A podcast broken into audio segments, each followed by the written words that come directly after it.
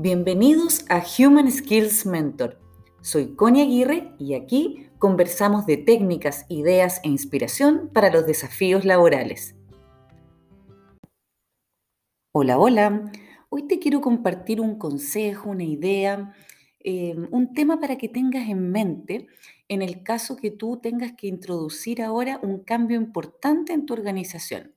Y me imagino que si llegaste hasta acá es porque te toca hacer esto próximamente. Y es lo siguiente, cuando uno tiene que introducir un cambio en una organización, estoy hablando, eso sí, no de cualquier cambio, estoy hablando de un cambio más o menos importante y que, ojo, un cambio que afecte directamente la vida de las personas, es decir, que afecte a su forma de trabajar, que afecte a sus hábitos, que afecte a su vida en general, ¿ya? A ese tipo de cambios me estoy refiriendo. ¿Por qué? Si uno es líder de una organización, hay, hay, ciertos cambios que se introducen y que tú tienes que decidir cuáles son, ¿ya? Hay, hay distintos tipos de cambio, ¿ok? Que ahí es importante que lo decidan o los expertos o los líderes de la organización. Pero yo los que me estoy refiriendo ahora son cambios, recuerda, que inciden directamente en la vida de las personas, en sus hábitos, etcétera, ¿ya? Si te toca introducir un cambio de ese tipo, la estrategia es la siguiente, que es el consejo que te quería dar. Piensa en la posibilidad de incluir a las personas en la introducción de ese cambio. ¿Qué quiero decir con esto? Ir a preguntarles, sí, así directamente, ir a preguntarles a las personas bueno, primero contarles la necesidad de este cambio, cuál es el problema al que se están enfrentando y cómo abordarían ellos la solución, es decir, hacer parte de las personas de la solución del problema. Créeme que esta es una llave al éxito, porque muchas veces queremos introducir cambios sin considerar las necesidades de las personas, sin considerar la forma como ellos se relacionan o cómo hacen las cosas en el día a día. Por eso que incluirlos, escucharlos en la solución del problema te va a ayudar mucho para que este cambio realmente sea sostenible en el tiempo.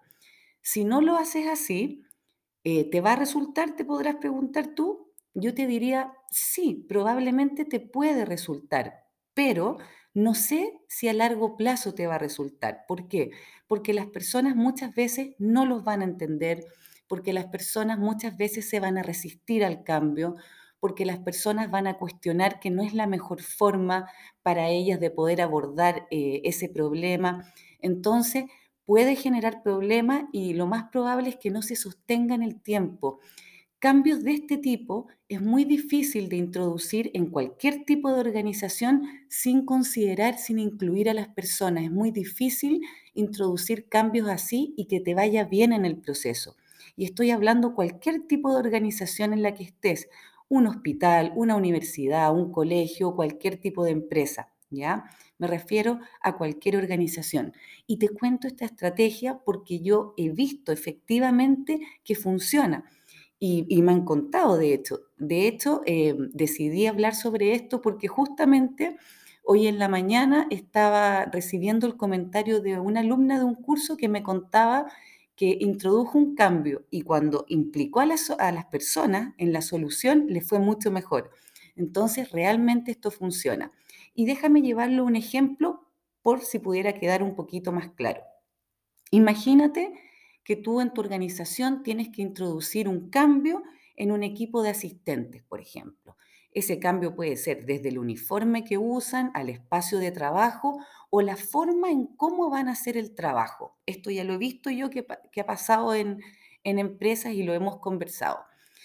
Va a ser mucho mejor a que si, si, los líderes o los que están a cargo de ese equipo imponen una solución, imponen una forma de hacer las cosas, les va a ir mucho mejor si le preguntan a ese equipo de asistentes ¿Cómo podrían solucionar el problema? ¿Cuál es la mejor forma de, introducir un cambio, de trabajar de una nueva manera, pero que se ajuste a lo que ellos necesitan, que se ajuste a, a las necesidades del día a día en el fondo?